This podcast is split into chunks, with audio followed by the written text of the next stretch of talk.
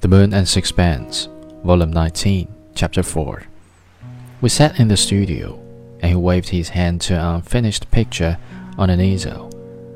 I gave a little start. He was painting a group of Italian peasants, in the costume of the Campagna, lounging on the steps of a Roman church. Is that what you're doing now? I asked it. Yes, I can get my models here just as well as in Rome. Don't you think it's very beautiful? said Mrs. Stroeve.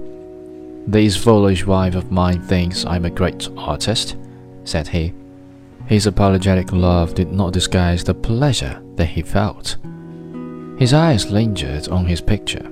It was strange that his critical sense, so accurate and unconventional when he dealt with the work of others, should be satisfied in himself with what was hackneyed and vulgar beyond belief.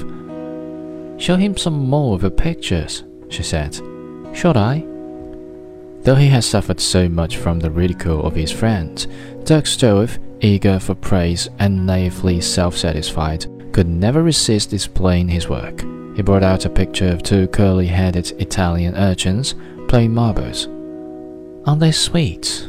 said Mrs. Stroeve.